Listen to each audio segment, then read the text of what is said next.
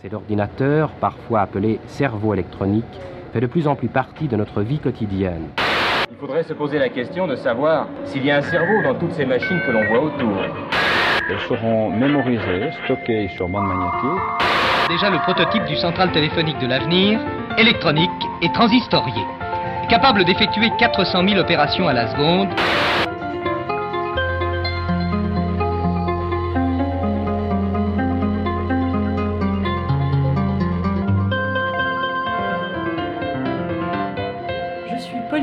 Je suis Marguerite, Bienvenue sur Technocurious. le podcast pour les techno perplexes.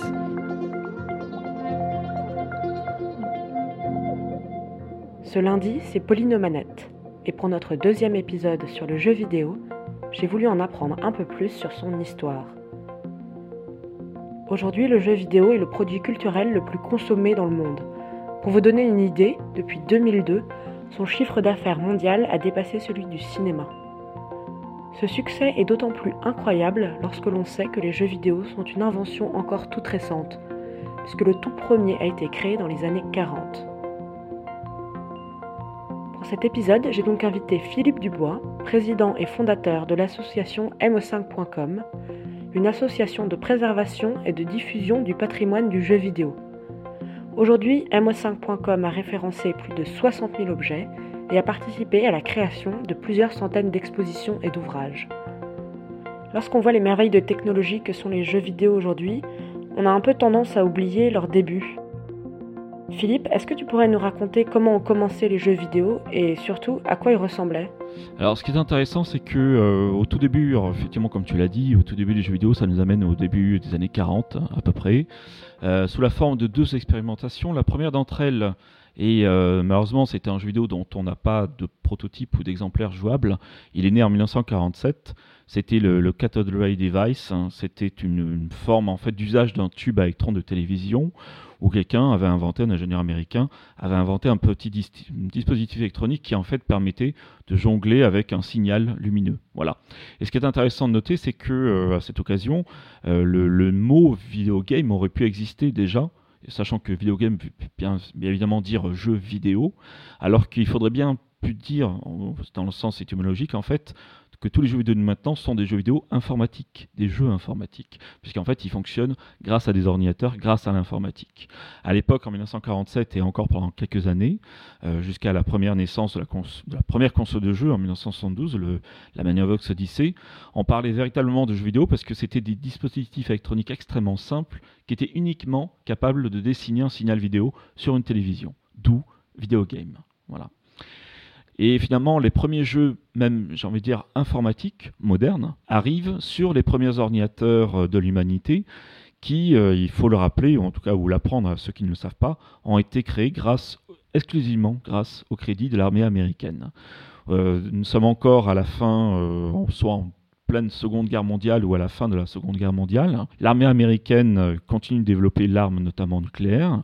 Elle a besoin de calculateurs extrêmement sophistiqués pour calculer le- la trajectoire des missiles balistiques qui vont, euh, euh, vont véhiculer les charges nucléaires.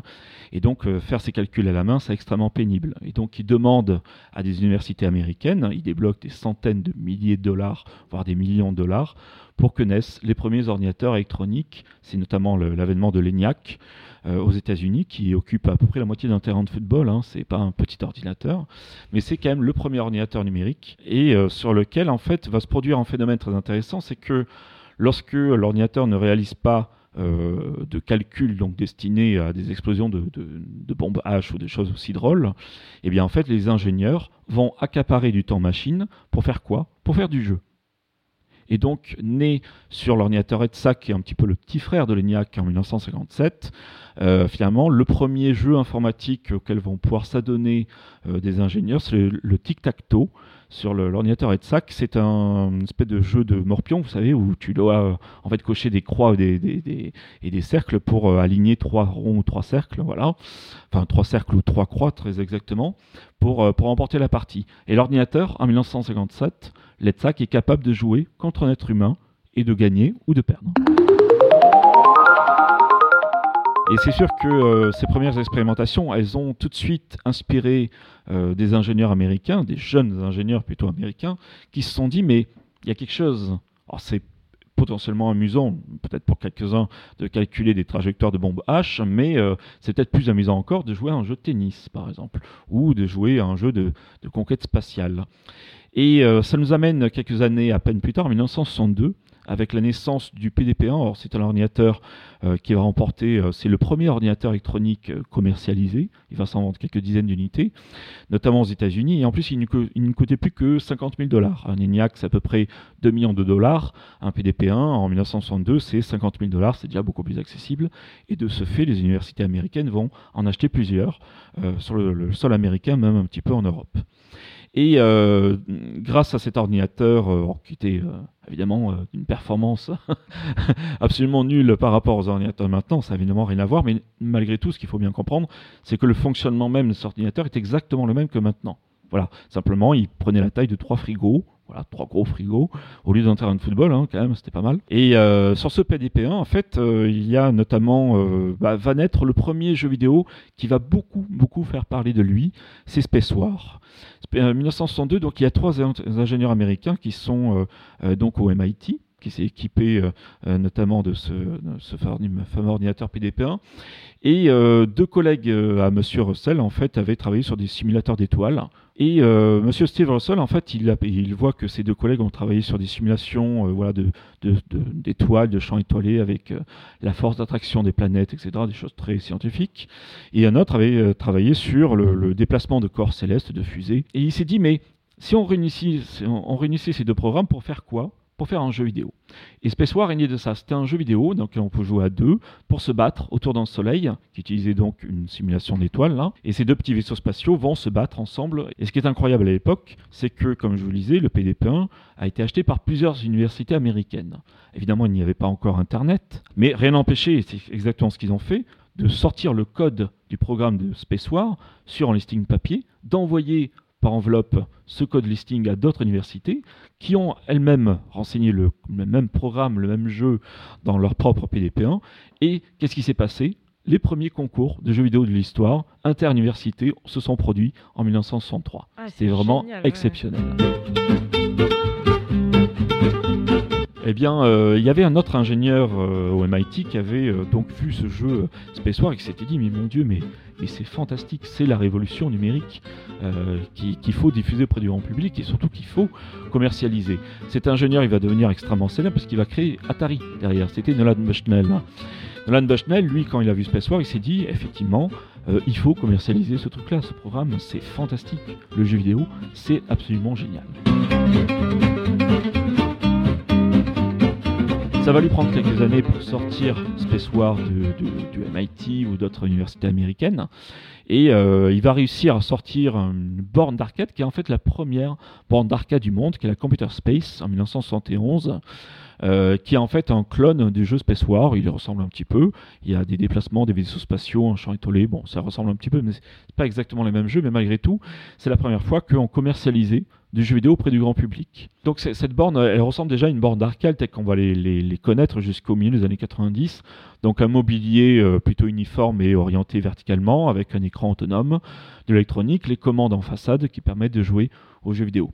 Malheureusement, euh, pour Nolan Bushnell, il faut bien se rappeler, ou euh, c'est finalement assez logique, que Space War, le jeu dont est issu Computer Space, est un jeu qui a été créé par des ingénieurs, pour des ingénieurs. Et donc, lorsqu'arrive en 1971 Computer Space dans les centres, euh, commerciaux, alors que le public n'a jamais de sa vie joué à un jeu vidéo, il faut bien imaginer c'est compliqué quand même d'expliquer, euh, voire même, euh, jamais interagir avec un dispositif électronique, ou en tout cas quelque chose qui affiche un signal vidéo, eh bien, ça, reste un jeu qui est trop sophistiqué. Voilà, il faut euh, manier euh, la fusée, les fusées, il y a les tirs, il y a le fuel, enfin, trop, trop sophistiqué, le, jeu ne remporte pas du succès, c'est un bid commercial en fait, un, flot commercial. Et il se trouve que euh, à l'été 1971, il y a un autre ingénieur américain qui s'appelle Ralph Baer, qui avait lui planché sur un dispositif électronique en branché sur une, télévision familiale, et, cela depuis 1966. 1966, il avait créé donc un petit boîtier marron qu'il appelait la Brown Box, qui est en fait l'ancêtre de toutes les consoles de jeux à venir. Donc vous imaginez pas le nombre de millions de consoles de jeux qu'il y a actuellement dans le monde. Elles ont toutes un ancêtre vénérable et commun, c'est la Brown Box de Ralph Baer. Monsieur Baer, donc lui, son concept de jeu, finalement qui est très simple, mais qui est radicalement génial, hein, c'était d'inventer ou de créer un petit dispositif électronique pas trop cher qu'on pouvait connecter à la télévision familiale, parce que déjà dans les années 60, d'abord aux États-Unis, puis ensuite en Europe, tous les foyers familiaux commençaient à s'équiper de télévision, d'abord noir et blanc, évidemment. Et donc euh, la Brown Box, c'est ça, c'était un, petite boîte en métal avec euh, des composants électroniques très simples, tels que des transistors, des, des condensateurs. Enfin voilà, il avait pour euh, 50 dollars de matériel. Donc c'était euh, finalement à la portée certainement de toutes les bourses. Et ce dispositif électronique permettait de faire quoi? Simplement de jongler avec le signal vidéo affiché sur la télé. Et donc c'était quoi? Du jeu vidéo. On, signe, on jouait avec la vidéo, et donc c'était du jeu vidéo, du vrai vidéo game, du jeu- vrai jeu vidéo. Toute l'étymologie du jeu vidéo vient finalement de cette expérimentation, de cette console de jeu.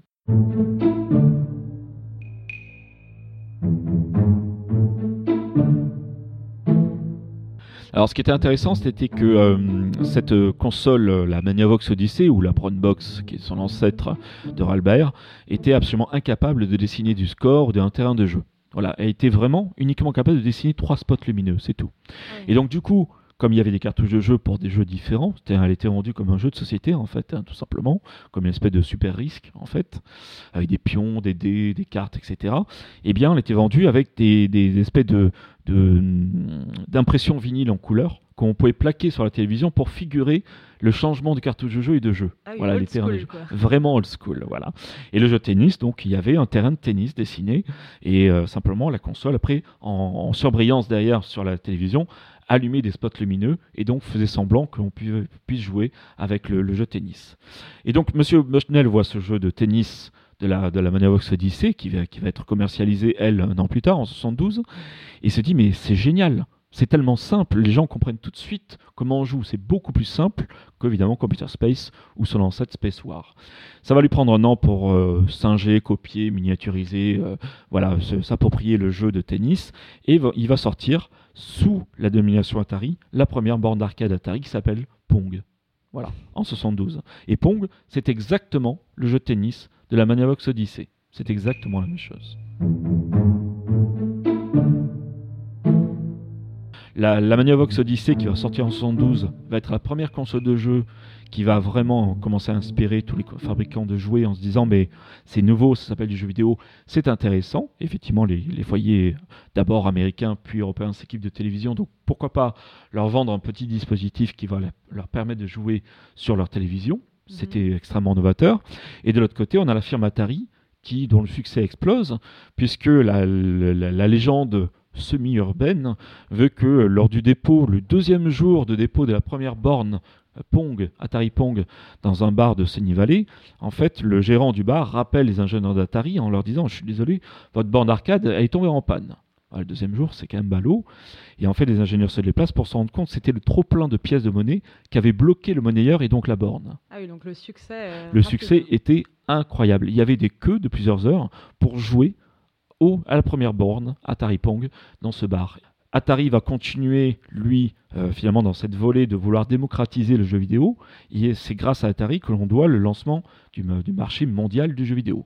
Pourquoi? Parce que, euh, d'abord, euh, sous la forme, de, en 1975, de la naissance d'une console de jeu familiale qui permet de jouer à Pong sur sa télé et euh, qui va être améliorée dans les années, euh, enfin à la fin des années 70, en 1977 très exactement, lorsque va sortir la Video Computer System chez Atari, qui est leur première console de jeu 8 bits à cartouche Mhm. programmable, qui est en fait une console de jeu qui fonctionne exactement comme les consoles de maintenant. Parce que là, on a l'impression que toutes ces consoles, en fait, elles s'adressaient au grand public finalement. Alors que j'avoue que moi, dans ma tête, euh, les premiers joueurs de jeux vidéo, c'était vraiment euh, ce qu'on appelle les geeks, quoi. C'était les, les- initiés euh, qui connaissaient bien la technologie, etc. Alors que là, en fait, la manière dont tu me l'expliques, on s'est adressé tout de suite à un très grand public.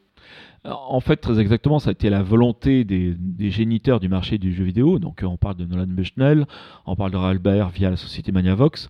Leur volonté à eux, c'était tout de suite, dès le début des années 70, de vendre des jeux vidéo à tout le monde. Mhm. S'ils pouvaient, s'il Oui, le oui, pouvait.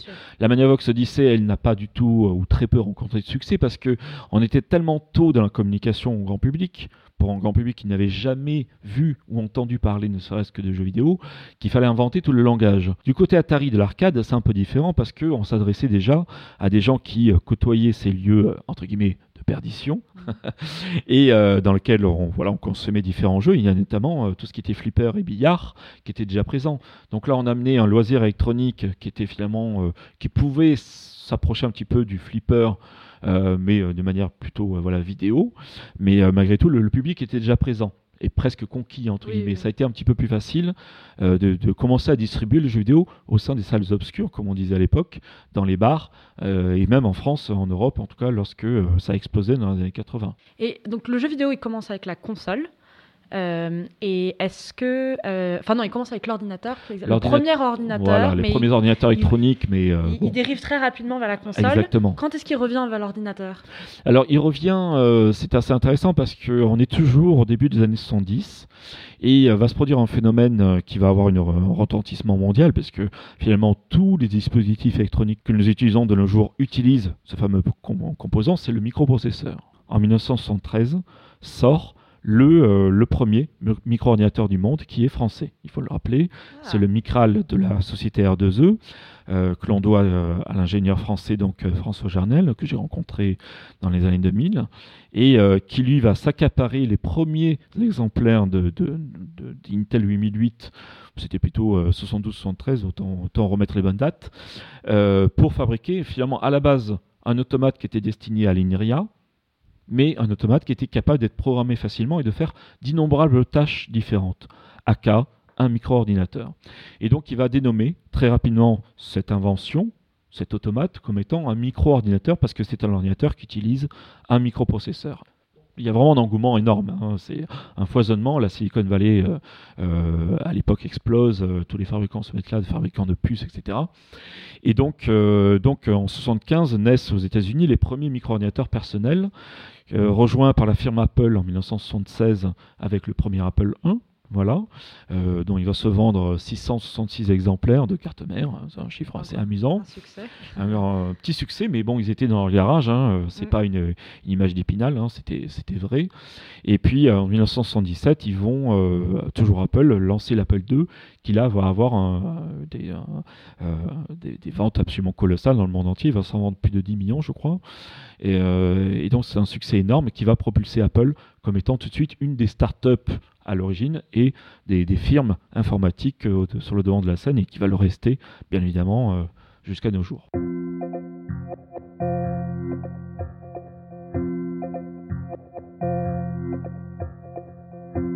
Quelle est la spécificité française pour le jeu vidéo? Est-ce que dès le début, on remarque que les Français font, eh bien, euh, le, micro-ordinateur a tout de suite permis à des gens, à des créateurs, des, amateurs, comme vous et moi, entre guillemets, de se lancer dans le code et de créer des jeux vidéo. Et la, la- plus belle, euh, finalement, expérience de vie, euh, quelque part, qui décrit bien l'ambiance euh, qu'il y avait au début des années 80 en France, avec euh, le- les premiers micro-ordinateurs qui se vendent, euh, mais qui sont essentiellement américains, hein, on l'a dit, hein, tout, vient des États-Unis ou presque, à part le premier micro-ordinateur français, mais c'est presque une, virgule dans l'histoire. Euh, eh bien, on peut citer par exemple l'exemple du créateur mondialement connu qui s'appelle Philippe Ulrich. Philippe Ulrich est un des plus grands créateurs français de jeux vidéo. Il a un peu plus de la soixantaine maintenant. C'est un proche ami et également membre d'honneur de MO100.com. On- Ça fait des années qu'on le connaît. Et en fait, Philippe Ulrich, c'est quelqu'un qui ne vient pas du tout de l'informatique. C'est un musicien à la base. Et puis un jour, il passe devant une boutique électronique qui vendait un Sinclair ZX80. Sinclair ZX80, c'est l'avènement du micro-ordinateur pour tous. Mais ce qui est intéressant, c'est que Philippe Ulrich, donc pour vous expliquer les, débuts de la micro-informatique en France et du jeu vidéo, Philippe Ulrich euh, voit cet ordinateur dans une boutique d'électronique et demande mais est-ce que cet ordinateur pourrait m'aider à composer de la musique le, le- le- le vendeur lui répond oui. Un ordinateur, c'est capable de tout faire, en fait. Mais Philippe Ulrich pensait que l'ordinateur était capable de générer de la musique mais pas à l'époque. C'était absolument pas le cas. Il prend, il achète cet ordinateur, il le ramène chez lui, il doit le monter, euh, je le bricole, et euh, il prend le manuel qui est livré avec, pour vous dire à quel point je trouve ce, passage absolument incroyable. Il y avait un petit manuel d'utilisation de l'ordinateur vendu avec, il tape un listing en basique à l'époque, c'était un langage de programmation très simple, et euh, ce, programme, en fait, très très simple, en quelques lignes, simplement va faire demander à l'utilisateur quel est son nom. Donc Philippe exécute le programme, l'ordinateur lui demande quel est ton nom? Et enseigne Philippe. L'ordinateur lui répond Bonjour Philippe. Et là, Philippe Uri se dit Mais c'est fantastique, c'est génial, c'est incroyable. On n'a jamais vécu ça. Euh, la manière d'avoir un dispositif électronique, une espèce de second cerveau qu'on peut éduquer, auquel on peut apprendre à jouer, à faire tout n'importe quoi, c'est extraordinaire. Et à partir de là, il est devenu créateur de jeux vidéo. Et quasiment tous les créateurs de jeux vidéo qu'on connaît, on peut parler euh, de, euh, euh, de Eric on peut parler de Frédéric Rénal, etc. Ça, fait partie des, plus grands créateurs français reconnus qui ont commencé dans les années 80. Ce sont tous des gens qui se sont un, jour sont tombés une année face à un micro-ordinateur, parce que c'était finalement assez accessible, ont commencé à taper quelques lignes pour, pour essayer d'appréhender mais qu'est-ce que pouvait faire la machine, et se sont dit mais finalement, à part bon, des contraintes techniques qui étaient quand même assez fortes, mais finalement, la, vraie seule contrainte, c'est mon imagination. L'ordinateur en lui-même, il faut bien le voir ainsi, l'ordinateur en lui-même est, un, est complètement bête. Les ordinateurs même de maintenant, en 2019, sont, si vous m'excusez le terme, sont complètement cons. Mm. ils ne font pas grand-chose d'eux-mêmes en fait. Hein. Il y a bien sûr les Alexa, les machines comme ça, mais ce sont des ordinateurs beaucoup plus loin qui réfléchissent à ce qu'on leur demande mais on leur demande quelque chose. Ils vont pas d'eux-mêmes anticiper que euh, vous du camembert, vous devriez faire les courses. Non, on n'en est pas là, peut-être un jour. Dans les ordinateurs sont très bêtes. Voilà, c'est la manière dont ils sont conçus, ils sont très bêtes. Il faut vraiment les éduquer, leur expliquer qu'est-ce qu'il faut faire. Et un jeu vidéo, ça vient complètement de cela. C'est dire à l'ordinateur que faire pour euh, quel programme dois-tu exécuter pour euh, que je puisse m'amuser avec toi? Tous ces jeux euh, qui sont faits en fait par des, par des gens lambda au fond, mhm. euh, comment ils sont diffusés au grand public? Est-ce qu'ils le partagent juste à un cercle bah, d'amis? Oui, c'est une bonne question parce que euh, tous ces gens-là donc sont des créateurs.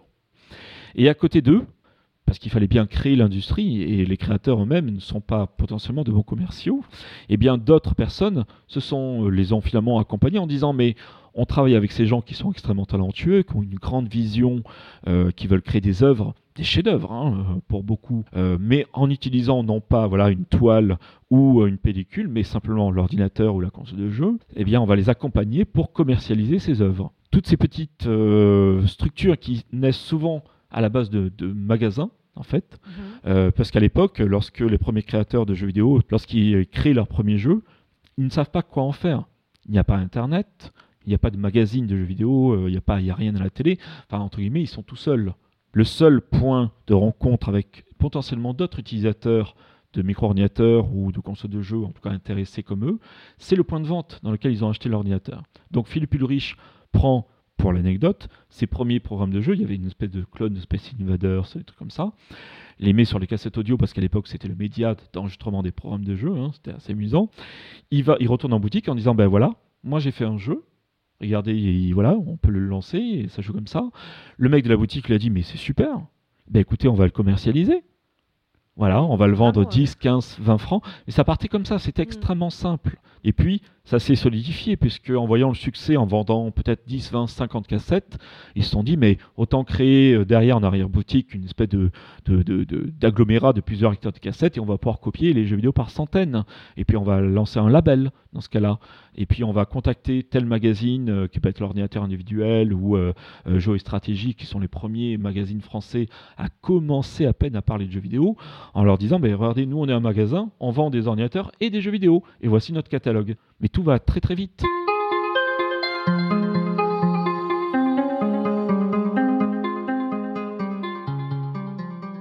Euh, ce marché euh, du jeu vidéo, donc, qui est né aux États-Unis, euh, essentiellement lancé par Atari et le succès de l'Atari VCS dès 1977, hein, qui va se vendre dans les années 80 partout dans le monde entier, au Japon, en Europe, en Amérique du Sud et bien sûr aux États-Unis.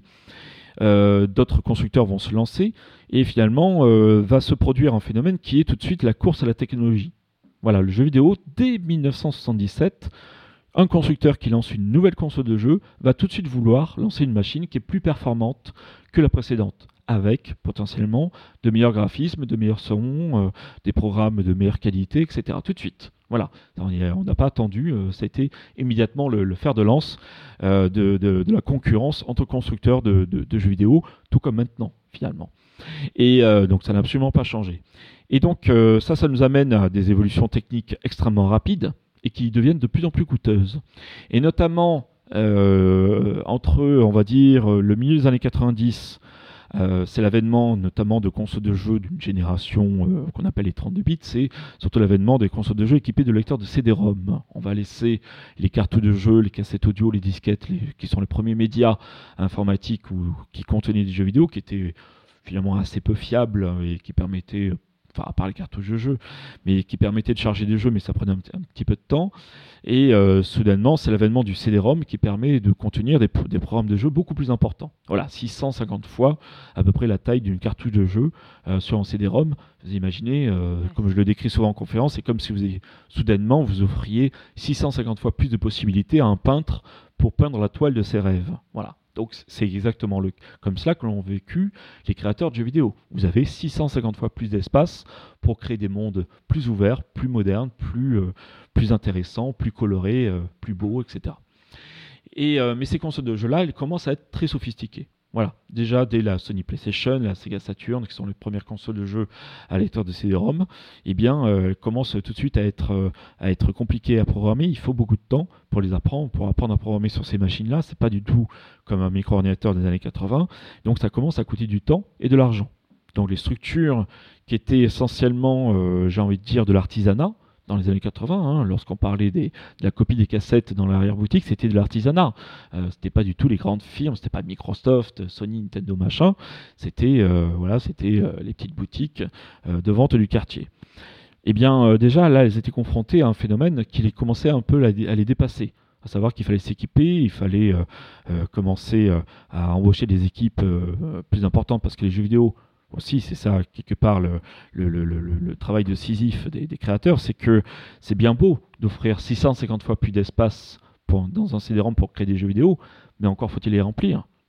Et remplir 650 fois plus d'espace, ça prend 650 fois plus de temps qu'avant. Et donc, il faut passer beaucoup plus de temps et donc, il faut beaucoup plus d'argent ou être beaucoup plus nombreux, ce qui est à peu près la même chose. Mm. Donc les équipes de jeux vidéo de l'époque, les premiers studios, notamment français, voient arriver ces machines-là en disant ça, ça commence à devenir beaucoup plus compliqué et ils se disent mais il faut qu'on arrive à se transformer d'un aspect vraiment purement artisanal à un aspect industriel. Voilà, avec euh, des vraies équipes de RD, des vraies équipes de programmation, de logistique, de marketing, etc. Sinon, on va disparaître. Et euh, on va dire que ça s'est peut-être pas si mal passé encore euh, au milieu des années 90, mais dans, les années 2000 arrive la deuxième génération de machines japonaises. C'est notamment l'avènement de la Sony PlayStation 2. Et là, la machine est extrêmement sophistiquée extrêmement compliqué à programmer. Et là, soudainement, il faut démultiplier les équipes par 10. Voilà, à tous les points de vue. Et là, en France, c'est la catastrophe. C'est la cata. La quasi-totalité de tous les studios de création de jeux vidéo, je ne peux pas dire combien ils étaient, peut-être 50 ou 60 ou 70, disparaissent ou presque. C'est une catastrophe. Tous font faillite. Parce que personne ne pouvait euh, aligner personne l'argent et les voilà, Personne n'avait les reins assez solides pour aligner assez d'argent pour alimenter du RD et pour se permettre de rentrer dans des cycles de développement de jeux qui, avant, prenaient quelques semaines hein, pour un jeu vidéo dans les années 80, quelques mois ou une année au milieu des années 90, pour arriver sur des cycles de création qui prenaient 2-3 ans sur des consoles des années 2000. C'était impossible. Voilà. Et bien évidemment, ça c'est une, gageure ou une, espèce d'anecdote française. Nos politiques n'y ont vu que du feu il ne connaissait pas du tout l'industrie du jeu vidéo dans les années 2000.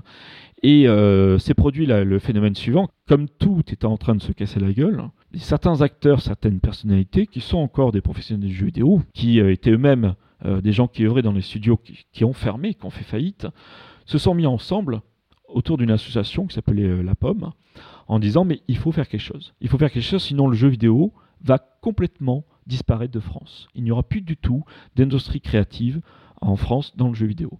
Donc ils ont fait en sorte d'aller de travailler avec le ministère de la Culture de l'époque pour que puisse naître le crédit d'impôt actuel, actuellement utilisé, en faveur des studios de jeux vidéo, qui permet à un jeu vidéo finalement de, finalement, de ne pas payer d'impôts pendant 2-3 ans, je crois, si je ne dis pas de bêtises, le temps de se développer et de développer une offre, un jeu vidéo qui puisse lancer sur le marché.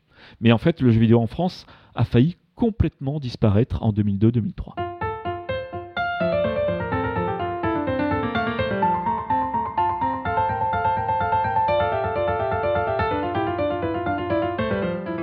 Je vous rassure, l'histoire finit bien.